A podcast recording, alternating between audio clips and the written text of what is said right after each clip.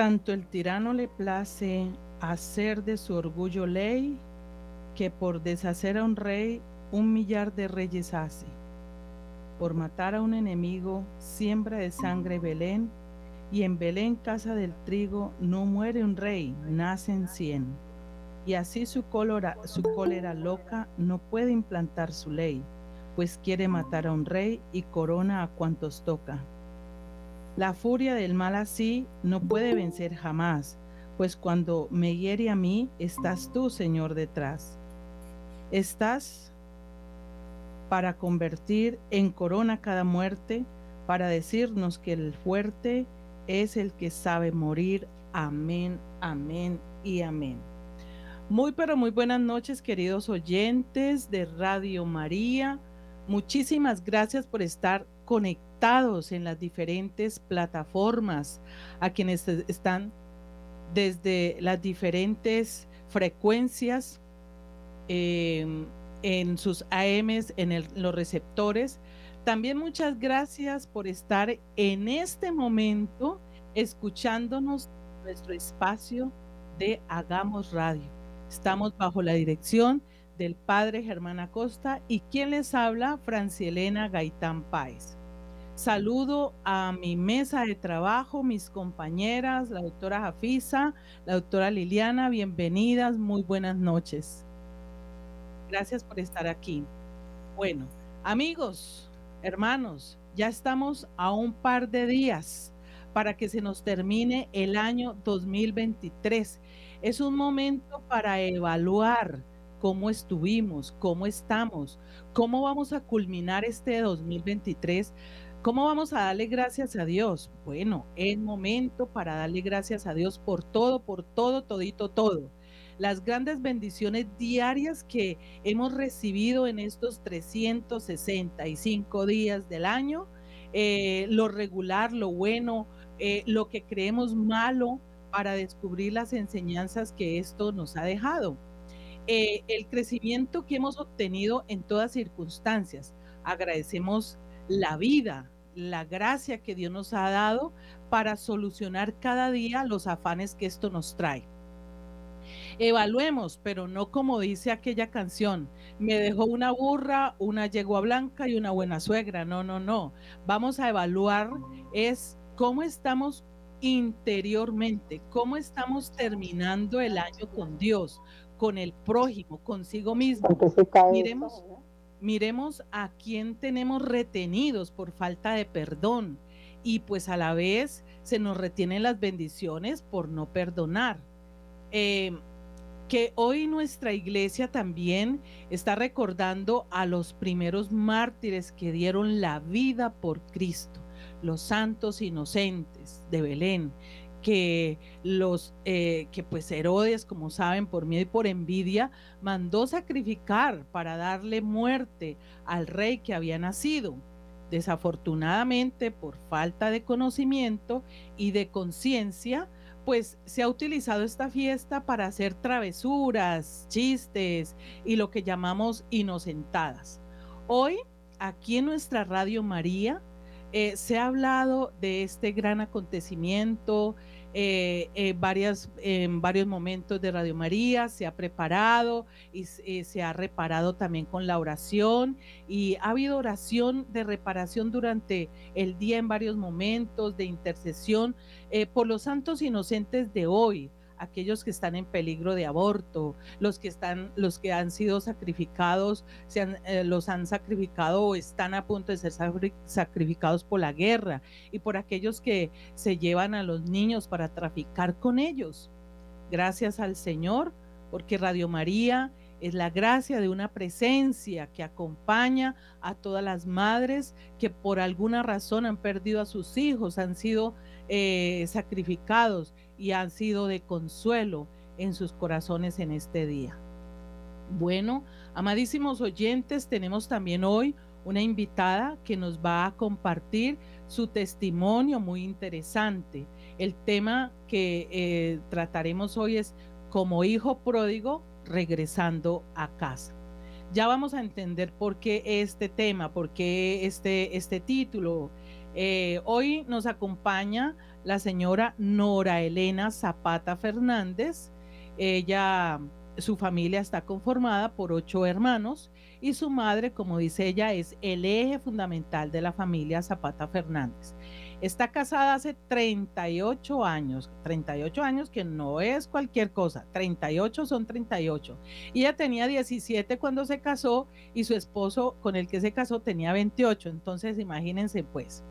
Eh, casados por la Iglesia Católica, y de ese matrimonio, pues hay dos hijos. Hay una hija casada y tiene dos hijitos, ¿verdad? Tiene, ella tiene dos lindos nietos y tiene también su otro hijo que es músico y él es teólogo eh, y él trabaja para Dios, canta hermosísimo en las misas. Bueno, es un gran hombre. Eh, Nora Elena estuvo por fuera de nuestra Santa Madre Iglesia durante 15 años y estuvo en la iglesia pentecostal y pues ahí obviamente tuvo, eh, eh, tuvo servicio en varios ministerios. Eh, le damos la bienvenida entonces a Nora. Muy buenas noches, Nora Elena, y bienvenida a nuestra mesa virtual de Hagamos Radio.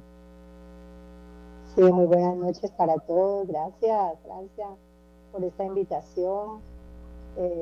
hay gozo en el cielo por un pecador que se arrepiente.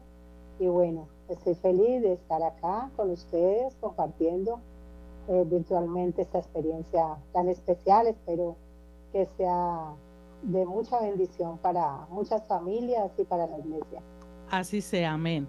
Y bueno, ahí de una vez le presento a mis compañeras de trabajo, la doctora mm, Jafisa la doctora Liliana, no sé si de pronto se conozcan, no sé, pero a José de pronto sí lo han de conocer porque él, él, él participa en varios eh, momentos en las parroquias cantando, eh, llevando esa evangelización a través de la música que lo hace súper bien y bueno, cuando canta con la mamá también maravilloso.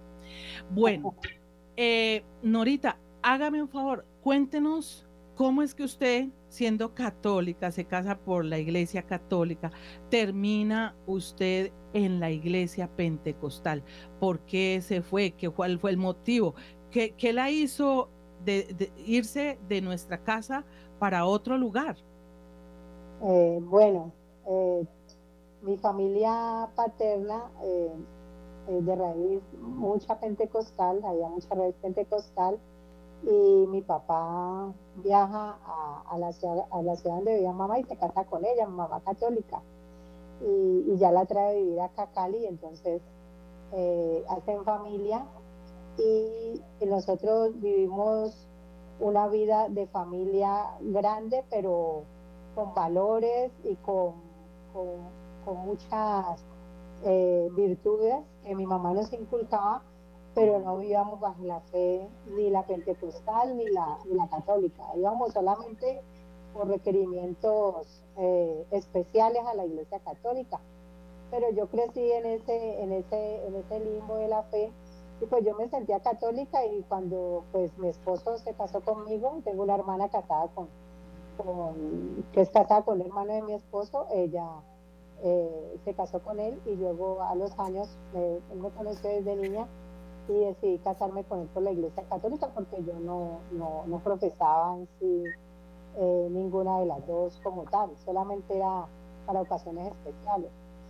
Y me casé por la iglesia católica con él y cuando mi mamá abraza la fe de mi papá, que él fallece, pues eh, vienen los milagros, viene el buen testimonio de mi madre, de la mano de mi hermana menor, y empiezan a, a, a, irse hacia la, hacia la iglesia pentecostés la pentecostal, eh, se empieza a ir mi familia, ¿no? mis hermanos, mis hermanas, a causa del testimonio de ellas, de, los milagros que hacía el Señor. Y eso fue lo que pasó. Entonces yo llegué en el 2015 a, a, la iglesia a raíz de ese buen testimonio de mi madre, una mujer virtuosa, una mujer piadosa, una mujer buena, eh, que, que, que, se supo ganar pues su familia, ¿no? Para, para esa fe. Y, ahí llegué yo y de la mano también iban a la par mis hijos a la, a la iglesia católica. Empezamos a coger caminos distintos. Mis hijos a la iglesia católica y yo a la, iglesia católica.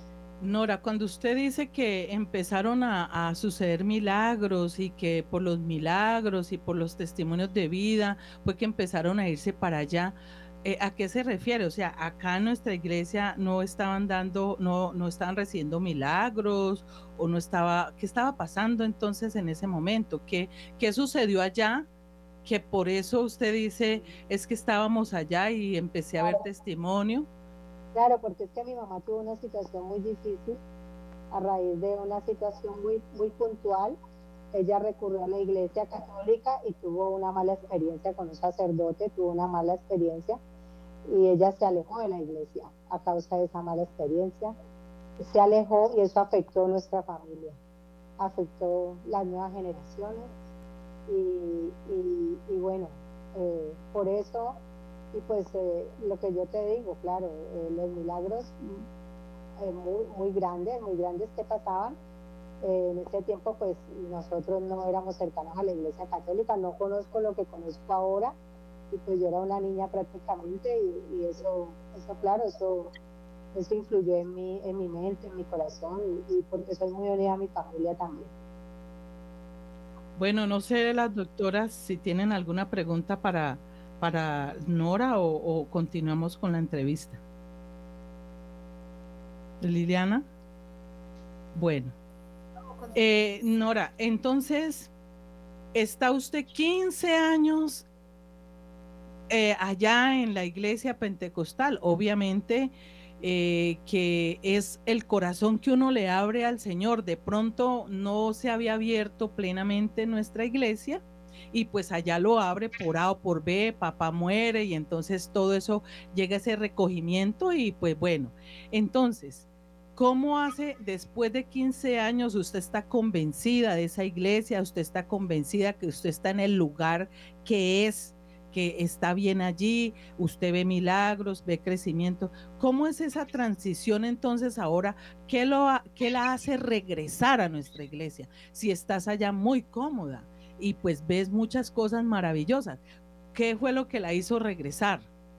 Sí, bueno, eh, eso fue un proceso de corazón muy profundo, de, mucha, de mucha eh, diría también un poco de, soberbia de mi parte, de, de, no querer como, como en, la humanidad de uno dar el brazo a torcer, pero yo veía a mis hijos también servir en la iglesia católica, amarla profundamente, servirla con todo su corazón, mi yerno, mi, hija, mi, mi, hijo. Y yo veo todo eso, eh, todo ese esa, espiritualidad que hay en la iglesia y yo siempre los acompañaba a ellos en lo que podía, los apoyaba a ellos. Entonces, claro, cuando, cuando viene la devoción de San José en, pandemia, eh, viene a, esta casa pues a través del Padre Carlos de Jesús Díaz, que es un sacerdote que lo amamos entrañablemente porque es un hombre fabuloso, un hombre generoso, un hombre un hombre lleno de caridad, inteligente, sabio, un sacerdote muy sabio, y viene acompañando a mi hijo eh, con la espiritualidad de San José, ¿sí? el, patrono de la Iglesia Católica. Entonces, claro, San José entró aquí con toda la casa, él vino a organizar todo lo que no estaba organizado, vino y lo, vino y lo organizó, le dimos la bienvenida a nuestra casa y abrimos nuestro corazón y empezó San José a hacer su obra a través también de la espiritualidad de los siervos reparadores, ¿sí? El hermano Agustín, el padre Pablo, todo ese pedacito de cielo que hay allá en Santa Rosa de Cabal, en la vereda de San José, y, y íbamos a grabar canciones, íbamos a, a, a, recogernos también en la espiritualidad allá. Y yo siempre me iba al Monte Tabor y lloraba y yo le decía, Señor, pero yo qué hacer con esto. Era una locura era una locura. Entonces, entonces todo eso iba sucediendo, ¿no? Interiormente, antes de que San José eh, barriera el establo del corazón y lo adecuara, eh, eh, ¿cómo era usted, o sea, que viendo pues las imágenes que se le, o sea, en las otras iglesias no católicas, pues dicen que nosotros somos adoradores de imagen y eso pues, eso es una cosa desastrosa pues para un cristiano no católico. ¿Cómo, eh, eh, ¿Qué era lo que usted estaba viviendo internamente viendo que su hijo eh, y su hija pues con todas estas imágenes y con todo esto, usted cómo pudo superar, me imagino, eso que le rearguía en su interior? Pues bueno, Francia, lo que pasa es que el Señor un corazón contrito y humillado, Él no lo desprecia. Él es un padre amoroso, Él es un, padre que, como, como dice el programa, recibe a sus hijos pródigos y él, y, él, y él no tiene asesión de persona. Él lo que viene con un corazón dispuesto, Él lo recibe. Y ahí entra la misericordia de Dios a orar de una manera poderosa que uno, que uno se resiste porque en la soberbia y en el orgullo humano, que es mucho, pues es, es difícil, ¿no? Pero viene el pedernal del Señor ahí y, José hacía este rosario de San José aquí en mi casa y yo y yo me iba a la cocina y él me mostraba cosas y él decía en el octavo misterio vivir y morir en gracia de Dios asistido por los sacramentos y eso golpeaba mi alma de una manera brutal o sea eso era como un, como un martillo en mi alma en mi corazón que, que se rompía y, fue una lucha interna, una, decisión orada, una, un tiempo difícil de desierto muy grande para mí, rodeada de mi familia amorosa por todos los lados, porque yo cuando fui pentecostal lo fui de la cabeza a los pies. Y lo fui radical. Radical.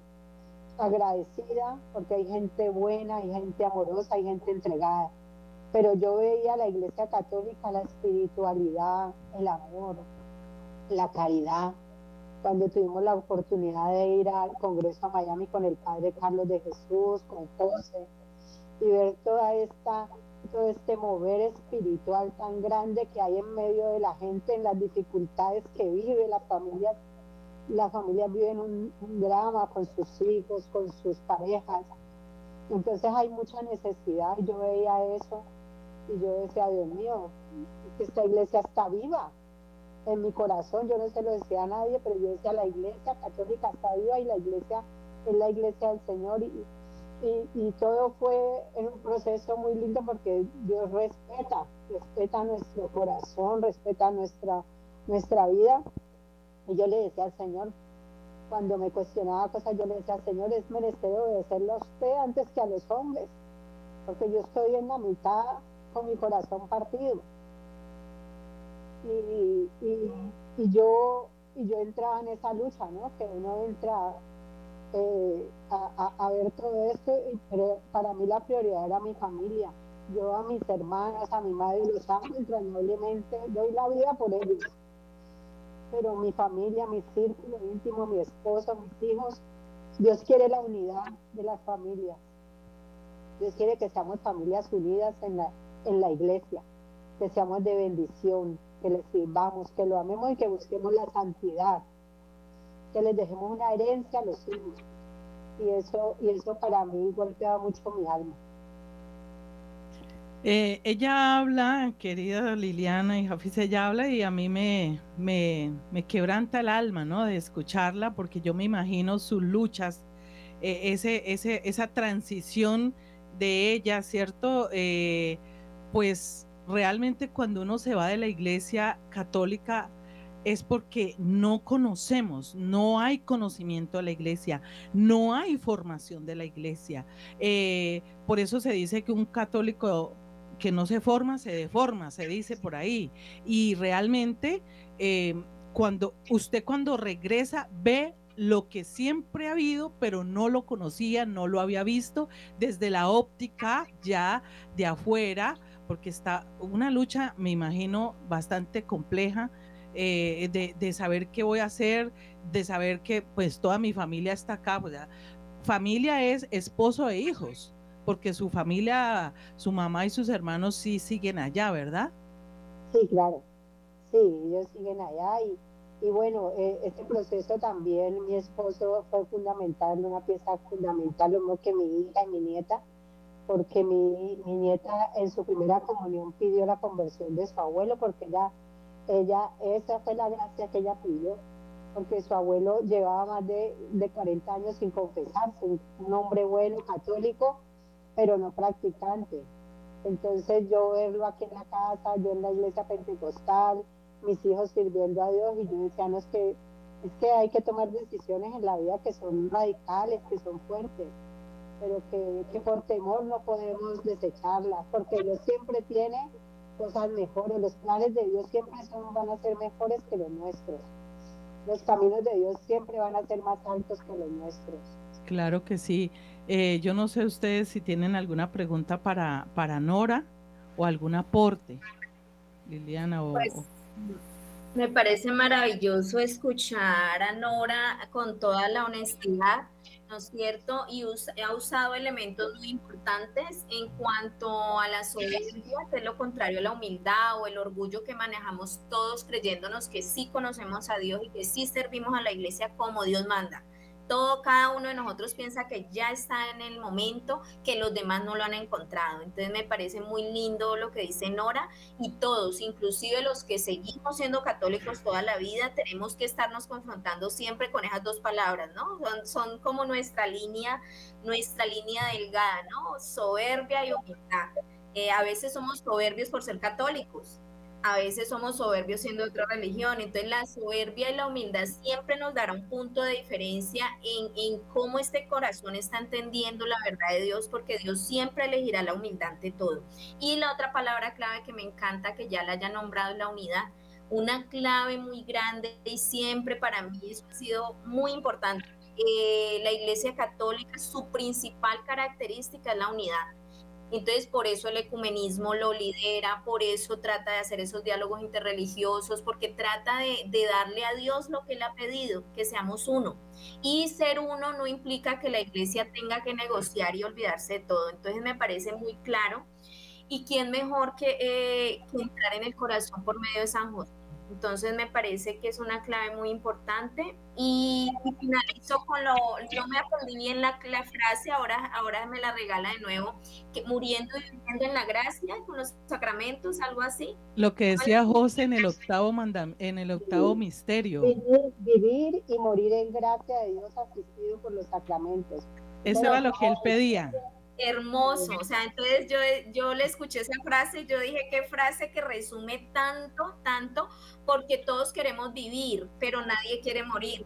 Pero Jesús pide que vivamos a través de su propia muerte y entonces eh, nos lo dicen las citas bíblicas, ¿no? Nos lo dice, hay que morir para vivir, eh, nos lo dicen las canciones, pero uno no lo aterriza hasta que no llega un momento de crisis que es cambio entonces yo le doy gracias a Dios por la vida de Nora, por su familia, porque todos quisiéramos algo perfecto, ¿no? Un camino perfecto y siempre hacia Dios en ascensor, pero, pero resulta que no. Vienen quebrantos, vienen confrontaciones, sea con nuestra propia iglesia católica o sea saliendo de ella y volviendo. Entonces me parece muy lindo, le doy gracias a Dios que te haya retornado a la casa y que te sientas acogida por esta familia de amor y de unidad. Liliana, ¿Ibas a compartirle algo? Mm, bueno, a mí me parece eh, muy, muy bonito tener que escuchar todo ese testimonio y sobre todo, pues, eh, cuando habla de San José, ¿no? Eh, yo aprendí también a, a interiorizar mucho desde el conocimiento de San José y todo ese misterio que hay en él eh, también por el Padre Carlos de Jesús, eh, que nos enseñó muchísimas cosas de él y, saber que fue instrumento en tu familia es maravilloso. Como también el reconocimiento desde la humildad, eh, pues lógicamente tenías una confusión, pero acudiste a que necesitabas y esa era la gracia de Dios para poder entender a mí me gustaría que, nos contaras cuál fue el punto principal para tomar la decisión de decir no me quedo en la iglesia pentecostal, sino que me voy a la iglesia católica. Yo amo mucho mi iglesia con todos sus defectos, con todas sus debilidades. Em, y le pido mucho a Dios que jamás me saque de ella, que, que yo siga así fiel a su iglesia. Yo también he tenido personas conocidas en la iglesia pentecostal, pero sí me gustaría que de pronto nos contaras cuál fue el punto clave, cuál fue lo, lo más importante para tomar la decisión, porque una esa decisión no es fácil, ¿no? Entonces, ¿qué es lo que hizo que realmente cambiara? Veías a tus hijos, veías todo, sí, eso, esos son como, como esos espejos, como, como esas, esas cosas que te van llevando, esos elementos que te van llevando a, tener un cambio resignificativo de, pero, y te cuestionan, pero ¿cuál fue lo más importante ahí o el punto clave para que tú tomaras la decisión? Bueno, eh, hay eh, momentos, momentos puntuales que en este momento eh, el Espíritu Santo me trae a memoria. hubo un momento en, Nueva York, en la iglesia de San Patricio en, Nueva York, entré al templo que hay allá y sobre el lado derecho, al fondo, estaba la dolorosa, una, una imagen de la dolorosa, que es inmensa, que es preciosa, y, cuando yo llegué y me estaba acercando a la dolorosa, las piernas a mí me temblaron y había un reclinatorio y yo me arrodillé a llorar y yo le veía el rostro a la madre y yo decía, Dios mío, perdóname Señor por no amar a tu madre como, como tú quieres que la ame.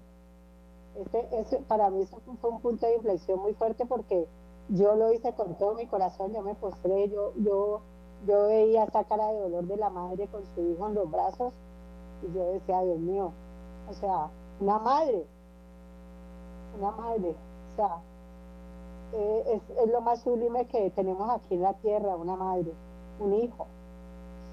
Y, para mí ese punto fue fundamental, lo mismo que, que me tocaba mucho porque cuando empecé a recobrar eh, mi vida espiritual, eh, que el Padre Carlos de Jesús me acompañó en todo el proceso, yo iba y hacía comunión espiritual.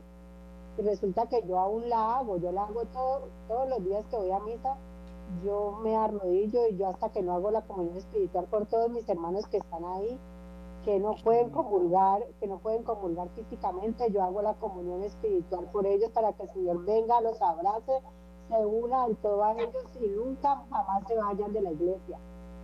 Entonces la comunión para mí es el punto eh, álgido de la, de la misa, de la iglesia, Jesús Eucaristía. Yo tiemblo, yo lloro, yo, yo, el, descender el Señor en ese pedacito de pan, cuerpo y sangre de Cristo, para mí es lo más grande, lo más sublime, lo más hermoso, lo que me limpia, lo que me purifica, lo que me sana, lo que me salva, lo que me, mi todo, mi todo. Qué belleza es, es muy, muy maravilloso escuchar una persona que, digamos, no fue muy buena católica, se va 15 años, profesa una, una serie de cosas que, que le enseñan en esa iglesia, lo hace con el corazón, lo hace porque está convencida y hoy en día regresar a su iglesia, a la, a la casa madre, a la casa del Padre, ¿sí? que nosotros somos la familia de Dios en la iglesia, eh, y estar ahora convencida realmente que es la Eucaristía, que muchos católicos todavía que nunca se han ido a la iglesia, les falta esa madurez que tiene Nora. Entonces realmente es muy edificante escuchar una persona, ¿sí? que ha tenido esta experiencia y este corte y me parece muy maravilloso y la verdad me quebranta el corazón porque porque yo cada vez siempre a la gente le digo, váyase a la Madre Santísima, que es el camino más corto para llegar a Jesús. Ella es el camino más corto. Ella es la que se encarga del vino que se te acaba. Ella la que le arrebata a Jesús ese, ese milagro que estás esperando. Y ella lo confirma con su testimonio. El punto de quiebre que le preguntó Liliana fue eso, encontrarse con esa imagen de la dolorosa. Y en el espíritu ella poder entender poder comprender que es la madre de Dios y que ella no la estaba amando como él quería. Nora. Así, es, así es. Además que la espiritualidad de los siervos reparadores, el, hermano Agustín, que es para mí un padre espiritual, lo mismo que el padre Carlos de Jesús Díaz, eh, cuando estuve allá eh, la antepenúltima vez, el, el, padre, el hermano Agustín me mandó a llamar y me ha regalado esto, que para mí es el arma de nosotros los católicos, me lo regaló de su mano. Eh, para mí es un tesoro porque... porque contémosle a los oyentes, porque como no ven, contémosle qué es el arma que usted tiene en la mano, que le regaló el hermano Agustín. Sí, este es el, un rosario que me regalaron en, en, el, en el monasterio de San José, el hermano Agustín me lo regaló eh, para, para que yo, eh, me dijo él una vez, necesito que ames, ames profundamente a María, que la ames. Qué. Y, lo que tú le vas a pedir, él te lo va a conceder. Y, y me lo dio de su mano y para mí es un regalo invaluable, porque, porque espiritualmente el rosario es el arma de nosotros los creyentes, tanto el rosario de la Virgen como el rosario de San José. El rosario de San José es muy poderoso, muy poderoso. Es, eh, mejor dicho, eh, lo, más, lo más bello que hay, el rosario de, la Virgen y el rosario de San José. Yo, yo escuchando a Nora, em, yo me imagino a José haciendo ese rosario con tanta devoción eh, y pidiéndole por la, por la mamá, ¿no? Pidiéndole a San José que intercediera para que la mamá regresara y por eso hacía énfasis en el octavo mandamiento, en el octavo misterio. ¿Cómo es que es eh, eh, eh, lo que José decía en el octavo misterio? Sí, en el octavo misterio, en el octavo misterio, para vivir y morir en gracia del Señor asistido por los sacramentos. Imagínense, porque el octavo misterio es la muerte gloriosa de San José. Eh, con Jesús y María acompañándolo. Entonces, y esa era, ¿perdón? La ejaculatoria que hacen en el Rosario de San José inflama mi corazón para que mi corazón solo reine Jesús como reinó su santo corazón. Y, un corazón inflamado, pues es un corazón casi infartado de amor, y mire que esa era la, e, ese era el dardo que, que, salía de los labios amorosos de ese hijo por esa mamá. Ay, qué bonito. San José lo escuchó, la verdad. San José lo escuchó. qué belleza. Él conversando, él me dice, mamá, yo veía tu conversión tal, yo no la veía posible. Yo decía, Dios mío, mamá. sí, por la radicalidad. Qué bonito. Eh, Jafi iba a decir algo. Sí, me, eh, escuchándola recordaba, recordaba, bueno, dos cosas básicamente. La iglesia es considerada madre y maestra y ella tiene su, su confrontación total y su quiebre eh, su conversión frente a la Virgen María, que es madre. Entonces me acordaba la canción, hoy he vuelto madre a recordar cuántas cosas dije ante tu altar, ¿no? Y una madre no se cansa de esperar. Entonces, a pesar del dolor de la Virgen María como madre, ella siempre espera acogernos en su casa, su casa, la Iglesia Católica, y la canción sigue diciendo, en la mesa la comida un caliente y la mesa siempre convoca a nuestra madre, ¿no? Uno en psicología, la madre es alimento y el alimento es vida.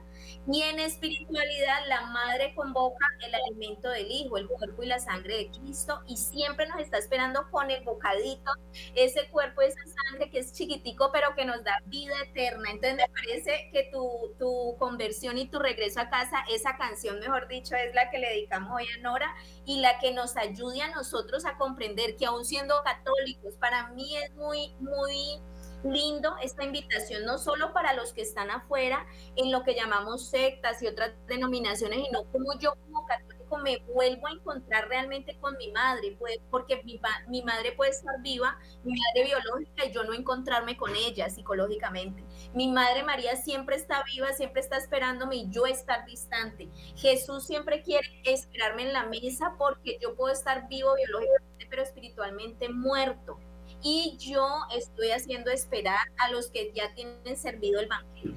Entonces me parece maravilloso ese, esa referencia, Nora. Muchas gracias. Doctora Liliana. Pero aquí hay algo muy hermoso y es el, eh, el Evangelio eh, de las bodas de Canaán, ¿no? Hagan lo que Él les diga, ¿sí?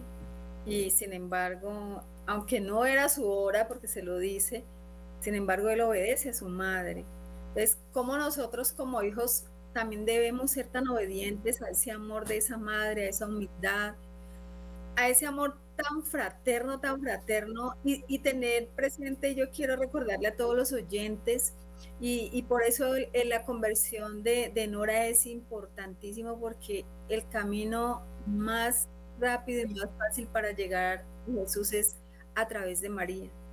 Sin María no podríamos llegar a Jesús. Es esa madre maravillosa, esa madre que, que está allí dispuesta con sus brazos abiertos. Eh, en, algunas advocaciones sus brazos están abiertos.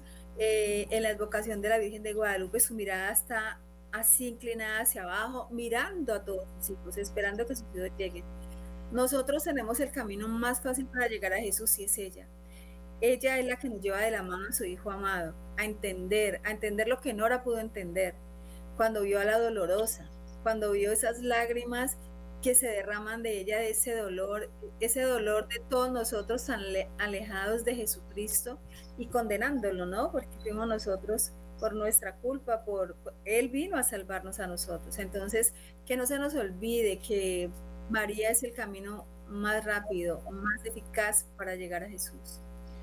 Eh, sí, y, y, yo quiero también agregar en cuanto a eso de lo que decíamos al principio con Nora, es que precisamente, mire, el católico, la mayoría es muy perezoso para formarse, muy perezoso. No, no, o sea, es de poca lucha la mayoría. Por eso es que a veces cualquier, cuando hay un refrán, un, dicho que siempre digo es, cuando uno no sabe para dónde va, cualquier bule sirve. Entonces, cuando uno no está bien formado, pues uno cualquier cosa lo, lleva y lo arrastra. Y más, por ejemplo, lo que dice ella, que pues su mamá tuvo una mala experiencia. ¿sí? nosotros sabemos que debemos orar por nuestra iglesia, porque es una iglesia de pecadores, pero es que está la iglesia que Dios fundó, está la iglesia que, que el Padre Celestial creó, que Jesús vino a fundarla, que el Espíritu Santo la santifica y que es aquí la gran familia de Dios pero somos pecadores todos. ¿El Papa es santo? No, el Papa no es santo. Se le dice Santo Padre como nos lo explicó eh, el que pasó por aquí, Luis Román. Él es santo por, las, por, por la sede donde se sienta, por, eh, por ese asiento donde él eh, se sienta, ¿sí? La, la sede de Pedro. Entonces, el Santo Padre pero son humanos y hay que orar por ellos. Sacerdotes equivocados, claro, por eso debemos orar por ellos. La Virgen en muchas apariciones y digamos en, en, mensajes, eh, digamos, no, no públicos, sino internos a, las personas que escoge, pues precisamente pide que tenemos que orar por los pecadores, tenemos que orar por la iglesia, tenemos que orar por, por los sacerdotes, porque a quienes más ataca el enemigo a los que estamos tratando de caminar, a los que estamos tratando de hacer lo que Dios quiere, ¿cierto? Y los sacerdotes son muy atacados por el enemigo también. Entonces nosotros los fieles que estamos al otro lado, pues que estamos viendo, lo, yo siempre he dicho, cuando Dios nos muestra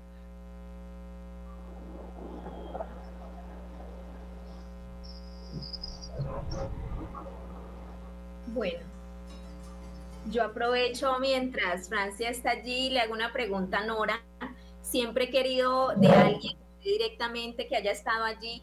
Eh, ¿Qué tanto entiendo yo la relación que tienen ustedes en ese momento, en esa denominación religiosa con, eh, con el Pentecostés, con el Espíritu Santo? ¿Cómo fue esa experiencia de pronto así o, o es diferente? Bueno, eh, el espíritu. ¿Sí me escuchan? Sí, sí. Sí, yo ah, te escucho. Es que se fue la luz acá. Bueno, sí. Eh, sí, la, la pregunta es que cómo es la experiencia con el Espíritu Santo. Sí, o sea, entiendo que de la parte de la denominación religiosa pentecostal, pentecostales tienen que ver con esa experiencia del Espíritu Santo. Eh, con el Pentecostés, con esa experiencia del don de lenguas. Entonces siempre lo he leído, pero no he podido hablarlo así como más profundamente. ¿Cómo fue esa experiencia de pronto? Sí, claro. Lo que pasa es que el, eje fundamental del Pentecostal es, es Jesús, la palabra y el Espíritu Santo, porque el Espíritu Santo es el que guía toda verdad pero entonces la relación con el Espíritu Santo en, la iglesia se, se, ve de una manera que es muy, como, como te dijera yo, en emoción en el, en el sentido de la, de la alabanza y de la adoración, ¿no? Entonces, entonces eh, hay, hay, hay un movimiento de que uno se, se, se llena, se exalta, ¿sí? En adoración extrema pues al Señor y, ahí es donde las personas hablan en lenguas, eh, en, lenguas y uno pues eh, cuando ya tiene una madurez ciertamente espiritual entiende lo que habla, ¿no? Hay gente que, pues yo, en el caso mío, yo entendía lo que, lo, que hablaban lenguas, ¿sí? O sea, había una interpretación de, esa adoración, de esa exaltación. Pido disculpas porque se fue la energía de insofacto. Entonces, bueno, aquí estamos de nuevo. Sí, entonces, sí, sí me entiendes, o sea, hay, hay un nivel de, exaltación, exaltando a Dios, exaltando su grandeza, su poderío, su magnificencia, su, sus proezas, y, y, se mueve mucho a nivel de la, de la emoción, ¿no?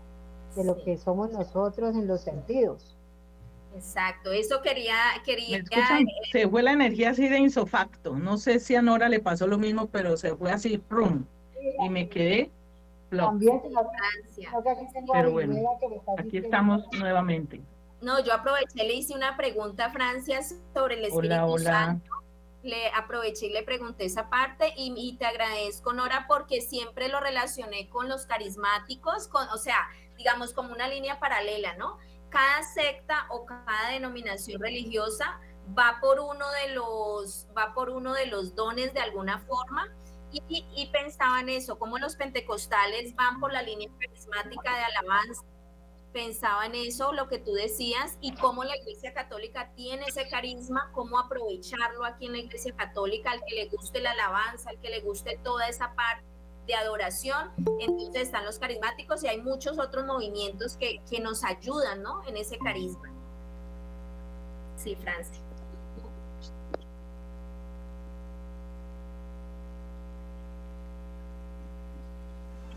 Francia, ¿nos escucha? Sí, es que se fue la energía por acá, por eso se cayó todo, la señal, estoy desde el celular. Yo creo que Francia también está ahí lo mismo. Bueno, no sé si Nora nos sigue contando un poquito y el micrófono está apagado. ¿Qué otros aprendizajes tuviste y ahora de pronto qué otras personas, cómo, cómo fue esa, esa, de pronto cuántos años estuviste allá con los pentecostales? Sí, bueno, experiencias muchas. Ahora en la Iglesia Católica, la experiencia del Espíritu Santo es una belleza, porque porque va de la mano de, del sacramento, ¿no? De la comunión, de, de, ese, abrir el corazón a Dios y, darle gracias y también dejarlo que Él llene todo, esa, todo, todo nuestro ser de la cabeza a los pies. Pero es, ese, es, tan diferente porque es ese mover tranquilo, este es como ese silbido apacible que dice la Biblia que hay, o esa, no, que Él también está en el torbellino, pero también está en el silbido apacible en el, silencio, ¿no? Como cuando el Señor se iba al desierto. Entonces, ese recogimiento que he experimentado para mí ha sido maravilloso, eh, tanto, tanto en la misa como, como, como en el sagrario, porque es que el sagrario es la misma presencia de Dios ahí con la Virgen. Entonces, por ejemplo, José es de sagrario diario. Le encanta ir al sagrario, y, yo estoy trabajando en eso mucho también para que el Señor me ayude a, para mejorar, ¿no? Porque hay muchas cosas por mejorar. Pero la riqueza en la iglesia es grande, la riqueza, la, la, la tuve una experiencia con la indulgencia plenaria, con, el, con, con mi papá, que fue pues algo sublime para mí. El 2 de agosto, que fue una indulgencia plenaria de la iglesia, tuve una experiencia y prácticamente vi el cielo abierto para mi padre que, se, que ascendió entonces la, la, riqueza de la iglesia es grande en todo, en los santos, en los mártires, en, en, en, todo ámbito arqueológico, eh, geográfico, arquitectónico, todo tenemos, lo tenemos todo. Qué dicha. Bueno, y Nora, también de pronto, ¿hace cuánto fue tu retorno a, la iglesia de nuevo? ¿Cómo? ¿Hace cuánto tiempo volviste de nuevo a la iglesia? ¿Cuánto llevas acá de nuevo? Bueno, eh, yo, volví a la iglesia en firme el 30 de, el 30 de marzo del 2023, porque yo llevaba un proceso de más o menos dos años, dos años, año y medio, que, estaba, que estaba así en, en, ese proceso, ¿no? En esa lucha, como hablábamos antes, ¿no? Y, en firme, pues, del 30 de, de marzo del 2023, estoy en la iglesia. Qué bueno, qué bueno, a mí me alegra. para quedarme. Sí, sí, con la ayuda de Dios te necesitamos aquí. Eh, y qué bueno, pues quisiera, no sé si ahí ya está Francia, pero me gustaría, le he entendido a Francia que con tu hijo, tu hijo canta, me gustaría mucho de pronto si ahí está Francia o si... tuvo que llegar Liliana porque la verdad, pues se nos, se nos fue la energía de facto. Bueno, sí, de pronto, no, sé si Francia tiene alguna pregunta, un poquito esa relación del hijo con ella en ese, en ese retorno a casa y en ese servicio que ahora hacen como familia la Iglesia Católica. claro, bueno, la, la, la, la devoción de San José ha sido para nosotros una bendición. Como les dije, el Padre Carlos de Jesús Díaz ha sido fundamental y, tantas personas que nos han acompañado a lo largo de esta devoción, tanta gente que ama esta devoción en el extranjero, acá en Colombia, y, hemos ido de la mano, pues, a donde nos, nos invitan, pues vamos, José va con el padre y hacen, congresos, hacen, hacen eh, una misión con, con, el padre Carlos de Jesús Díaz. Y pues ahora que tuvimos la ocasión de ir a España en familia. Aquí haciendo maromas, ahí les pido disculpas a los oyentes y a ustedes, compañeras de, de trabajo, porque la verdad fue algo de improviso, se nos fue la energía así, pa. Sí, total. Bueno, continúa pues con, con, con, esa pregunta que te hizo Jafisa de cómo, cómo es esa relación allí. Sí, no, una relación muy especial que tenemos, primeramente como familia y con San José. Y donde hay unidad, pues hay crecimiento, ¿no? Donde hay unidad y hay amor, está el Espíritu Santo ahí, el Señor hace florecer las cosas. El Señor hace que cuando los sueños son de Dios, el Señor hace que esos sueños se vayan cumpliendo y hay que trabajar para que se cumplan. Entonces vamos, estamos a puertas de celebrar una fiesta grande en la iglesia que es la Sagrada Familia.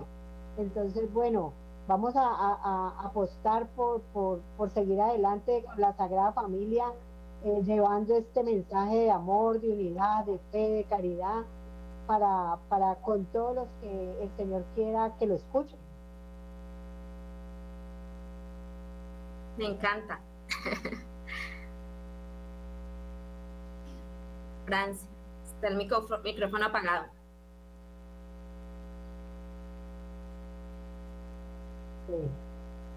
Sí. entonces, bueno, en esa, en esa dinámica estamos trabajando siempre para la obra del Señor porque el Señor nos quiere santos.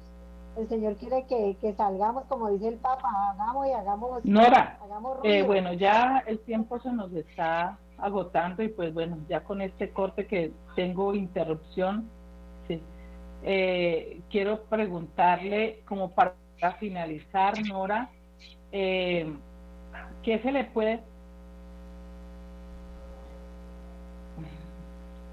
No, pues yo lo tengo abierto.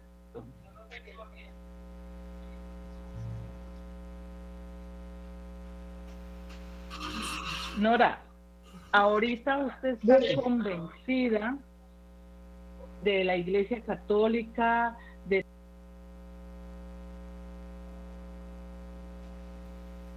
Bueno, yo creo que, no sé si Liliana quiere decirle otra pregunta a Nora o porque cayó otra vez. Bueno, pues Liliana está por allí. Bueno, el, mensaje que yo le podría dar a la, a la gente, a la iglesia católica, a los que están dentro, a los que están fuera, a las familias que tienen estas dinámicas difíciles de que tienen familiares por fuera de la Iglesia Católica. Eh, mi, palabra de consejo es, rezar por ellos, amarlos, servirlos, eh, acogerlos en todas las áreas y, ser iglesia, porque eso es lo que quiere eh, la iglesia del Señor, que haya unidad, que haya amor, que haya caridad, que haya fe. Entonces, es la forma más segura porque pues el único que cambia es el Señor. Nosotros somos unos instrumentos en las manos del Señor eh, y esperamos ser instrumentos de honra, ¿no? Sí, amén. Gracias. Claro, hay cosas, cosas importantes. La humildad de reconocer, la humildad de reconocer, ¿cierto? Como lo hizo usted, por soberbia, no lo reconocía, no quería como aceptar. Es importante la humildad de reconocer que hay un error, de que yo no tengo la verdad absoluta y que bueno, eh, la fortaleza de aceptar y a mí me llama mucho la atención eh, eh, y lo comparo un poco con las vírgenes sensatas, ¿no? La sensatez que Dios le dio para discernir y, tomar la decisión exacta y la decisión que debe ser para regresar a la casa del Padre. Eh, hoy estás convencida que esta es la casa del Padre y es aquí donde te vas a quedar, es aquí donde vas a servir, es aquí donde has encontrado lo que de pronto por desconocimiento eh, dejaste hace unos años atrás. Entonces es muy bueno que nuestros oyentes tengan claro eso, de que no hay que ir a buscar, hay que buscar la fuente dentro de nuestra iglesia. Sí, nos vamos a encontrar con muchos problemas, nos vamos a encontrar con diferentes eh, situaciones de personas que eh, no, no profesan lo mismo que uno, no actúan lo mismo, pero recuerde que esto no es uniformidad, ¿no? Sino que es que nosotros entre todos vamos construyendo, vamos aportando, vamos ayudándonos los unos a los otros, ¿no? Las aristas suyas son las que me ayudan a mí a mejorar y las mías ayudan a mejorar a otros. Entonces, bueno, qué bonito este momento, Nora. Eh, le damos gracias a Dios pues por, por eh, este tiempo que ha dedicado para contarnos su historia, para contarnos su experiencia y sobre todo ver el amor que tiene ahorita por el Señor, por la iglesia, por la Eucaristía y bueno, hay que darle también la honra a San José, porque San José fue el que la cogió y, le hizo el milagro a su hijo de traerla, de traerla, de adecuarle la carpintería, de atraerle lo que hizo con el niño, ¿no? De limpiar el establo y adecuarlo para que naciera. Eso fue lo que hizo con su corazoncito, Nora. Le damos muchas gracias al Señor por tu vida, por tu familia, por José, eh, por ese varón que estuvo ahí de rodillas clamando, clamando, clamando y no desistió hasta que el Señor hizo el milagro a través de San José. Hoy eres un, una, una miembro que es, la bienvenida a la casa de Dios, a la, a la gran familia de, de Dios que es la Iglesia Católica. Y nosotros en nombre de toda la iglesia también te damos la bienvenida, Nora. Le damos la bienvenida a la casa de nuestro papá, ¿sí? Que es la Iglesia Católica. Muchas gracias por compartir tu, tu, tu testimonio, a pesar de todo este conflicto que se nos presentó aquí en nuestra unidad, que estamos a oscuras. Y bueno, eh, le agradezco a William por estar ahí, a todas mis compañeras, a la doctora Jafisa y a la doctora Liliana, que se vino para acá a auxiliarme con el celular. eh, bueno, Nora, muchísimas gracias. Muchísimas gracias. No sé si em, quieras decir algo de despedida. Sí, claro. Claro que sí. Primeramente agradecida con Dios por su amor, por su misericordia y por su fidelidad. Y quiero dejarles una cita bíblica en primera de Juan 4:16 que dice, y el que se mantiene en el amor se mantiene en Dios y Dios en él. Entonces que Dios nos ayuda a mantenernos en amor, en unidad y en él y en la iglesia, que es santa y sin mancha, sin mancha en el cielo, sin mancha. Y eso es que estamos buscando, la santidad. Que el Señor les bendiga ricamente siempre a todos sigamos siempre unidos en la iglesia. No vamos a buscar a otro lado lo que tenemos aquí. Ay, qué bonito escuchar eso de Nora. Y bueno, recordemos, la iglesia es santa no por nosotros ni por el Papa, es santa porque su fundador es Jesucristo. Por eso nuestra iglesia católica es santa, por Jesucristo que es su fundador. Es santa y pecadora por nosotros, pero es a la iglesia donde cabemos los pecadores, en nuestra iglesia católica, porque ahí es donde encontramos las fuentes de salvación que son los sacramentos. ¿Listo? Bueno, queridos oyentes, espero que pues este testimonio haya sido de mucha edificación para muchos que en este momento de pronto están tambaleantes eh, en, ay, que si voy a la misa, que si voy a la iglesia, que es que se cura, que es que la monja, que es que por allí, que es que por allá, ya oyeron a Nora y lo que dijo al final, es allí, no vamos a buscar otras fuentes que no son verdaderas.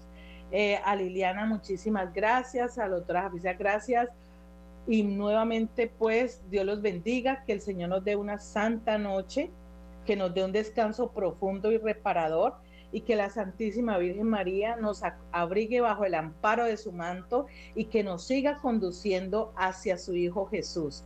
Nora, nuevamente muchísimas gracias por haber dispuesto tu tiempo para compartir aquí en nuestra mesa virtual de Radio María en Hagamos Radio. Dios te bendiga. Para mí un honor. Para mí un honor. Muchísimas gracias a ustedes. Bueno, chao, chao. Eh, Dios los guarde.